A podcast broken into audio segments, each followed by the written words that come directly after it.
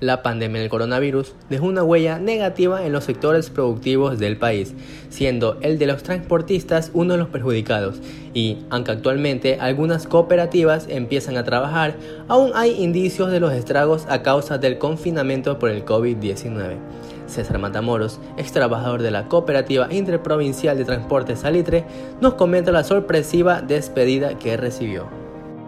La verdad es que no me lo esperaba porque yo estaba trabajando ya de manera normal, aunque no tenía mucho tiempo. Pero la situación que está pasando en el país y en el mundo, la verdad bajó mucho la economía de todo. Luego solo me avisaron de un momento a otro que ya no podía trabajar más con ellos por la situación que estaban pasando.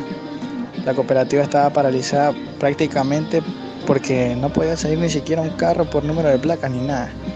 Se suspendió todo por completo. Aunque los ingresos son escasos, la cooperativa Liber Persa decidió apoyar a sus trabajadores.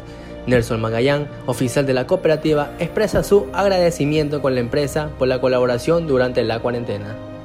El tercero de cómo la empresa nos ha ayudado, pues sí, la empresa nos ha ayudado en estos tres meses que hubo la pandemia. Bueno, no sigue la pandemia, pero ya está pasando poco. La empresa sí nos ha ayudado económicamente y con alimentos. Y por lo que yo me he enterado, pues no, no han despedido a nadie.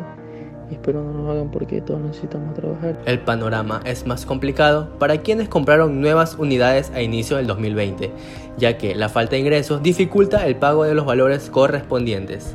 Porque hay socios, dueños de carros que han hecho el esfuerzo de comprar una unidad nueva, hacer una inversión un poco alta y no hay cómo pagar y los bancos no están dando mucho tiempo de, de prórroga. Según Washington Cercado, supervisor de operaciones de la terminal terrestre municipal de Pascuales, la cantidad de personas que visitaban esta estación antes de la pandemia era 5.000 al día. Actualmente, el servicio se ha reactivado con los debidos protocolos de seguridad. Sin embargo, la cifra de usuarios ha disminuido considerablemente. En el tema de movilización afecta a la transportación de buses interprovinciales e intercantonales. En la terminal terrestre Pascuales a diario viajaban 5.000 usuarios. Luego de la pandemia ya no se veía tanta demanda de pasajeros y solamente viajaban a cerca de 2.000 usuarios, afectando en sí a la transportación. La pandemia empezó a alterar la movilidad de toda la población debido a que los usuarios viajaban a diario a distintas partes del país, asistiendo a sus trabajos y el retorno a sus hogares. Está afectando la economía para la transportación y a la terminal terrestre, que en sí dependen de este servicio. Cabe señalar que se realizó el protocolo de reactivación de transportación, tomando todas las medidas de precaución ante la pandemia.